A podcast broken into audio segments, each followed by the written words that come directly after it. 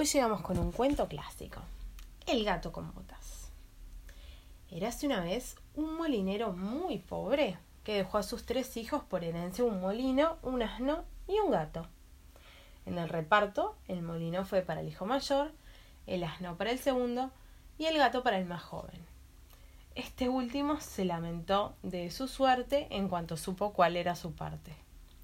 ¿Qué será de mí? Mis hermanos trabajarán juntos y harán fortuna, pero yo solo tengo un gato. El gato escuchó las palabras de su joven amo y decidió ayudarlo. Dijo No se preocupe, mi señor, yo puedo ser más útil y valioso de lo que piensa. Le pido que por favor me regale un saco y un par de botas para andar entre los matorrales. Aunque el joven amo no creyó en las palabras del gato, le dio lo que pedía, pues sabía que él era un animal muy astuto. Poniendo su plan en marcha, el gato reunió algunas zanahorias y se fue al bosque a cazar conejos. Con el saco lleno de conejos y sus botas nuevas, se dirigió hacia el palacio real y consiguió ser recibido por el rey. Su Majestad, soy el gato con botas, leal servidor del marqués de Carabás. Ese fue el primer nombre que se le ocurrió al gato. El marqués quiere ofrecerle estos regalos. Los conejos le agradaron mucho al rey, al día siguiente, el gato con botas volvió al bosque y atrapó un jabalí. Una vez más, lo presentó al rey como un regalo del marqués de Carabás. Durante varias semanas, el gato con botas atrapó más animales para presentarlos como regalos al rey. El rey estaba muy complacido con el marqués de Carabás.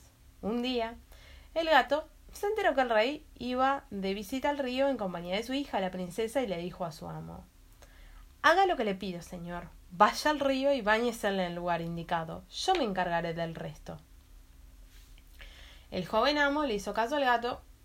Cuando la carroza del rey pasó junto al río, el gato se puso a gritar con todas sus fuerzas. ¡Socorro! ¡Socorro! El señor marqués de Carabás se está ahogando. Recordando todos los regalos que el marqués le había dado, el rey ordenó a su guarda ayudar al joven. Como el supuesto marqués de Carabás se encontraba empapado y su ropa se había perdido en la corriente del río, el rey también ordenó que lo vistieran con el traje más elegante y lo invitó a pasar al carruaje. En el interior del carruaje se encontraba la princesa, quien se enamoró inmediatamente del apuesto y elegante marqués de Carabás. El gato, encantado de ver que su plan empezaba a dar resultado, se fue delante de ellos.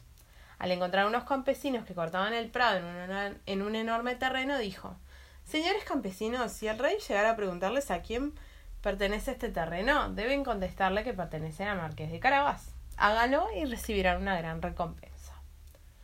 Cuando el rey se detuvo a preguntar, los campesinos contestaron al unísono Su Majestad, este terreno es de mi señor el Marqués de Carabás. El gato, caminando adelante de la carroza, iba diciendo lo mismo a todos los campesinos que se encontraban. El rey preguntaba lo mismo y con cada respuesta de los campesinos se asombraba más de la riqueza del señor marqués de Carabás. Finalmente, el ingenioso gato llegó hasta el más majestuoso castillo, que tenía por dueño y señor a un horripilante y malvado ogro. De hecho, todas las tierras por las que había pasado el rey pertenecían a este castillo. El gato sabía muy bien quién era el ogro y pidió hablar con él. Para no ser rechazado, le dijo al ogro que le resultaba imposible pasar por su castillo y no tener el honor de darle sus respetos. El ogro, sintiéndose adulado, le permitió pasar. Señor, he escuchado que usted tiene el envidiable don de convertirse en cualquier animal que desee, dijo el gato. Es cierto, respondió el ogro, y para demostrarlo me convertiré en león. El gato se asustó al tener un león tan cerca. Sin embargo, estaba decidido a seguir con su elaborado plan. Cuando el ogro volvió a su horripilante forma, el gato dijo Sus habilidades son extraordinarias pero me parecería más extraordinario si usted pudiera convertirse en algo tan pequeño como un ratón. Claro que sí puedo, respondió el ogro un tanto molesto. Cuando el ogro se convirtió en ratón, el gato lo atrapó de un solo zarpazo y se lo comió. Al escuchar que se acercaba el carruaje, el gato corrió hacia las puertas del castillo para darle la bienvenida al rey. Bienvenida al castillo del señor Marqués de Carabás. ¿Cómo? Señor Marqués de Carabás, exclamó el rey. ¿También este castillo le pertenece? El rey, deslumbrado por la enorme fortuna del Marqués de Carabás, dio su consentimiento para que se casara con la princesa. Aquel joven, que antes fue pobre, se había convertido en un príncipe gracias a la astucia de un gato. El joven nunca olvidó los favores del gato y lo recompensó con una copa, un sombrero y un par de botas nuevas. Y colón incolorado, este cuento se acababa. Hasta mañana. Que descansen, que tengan dulces sueños.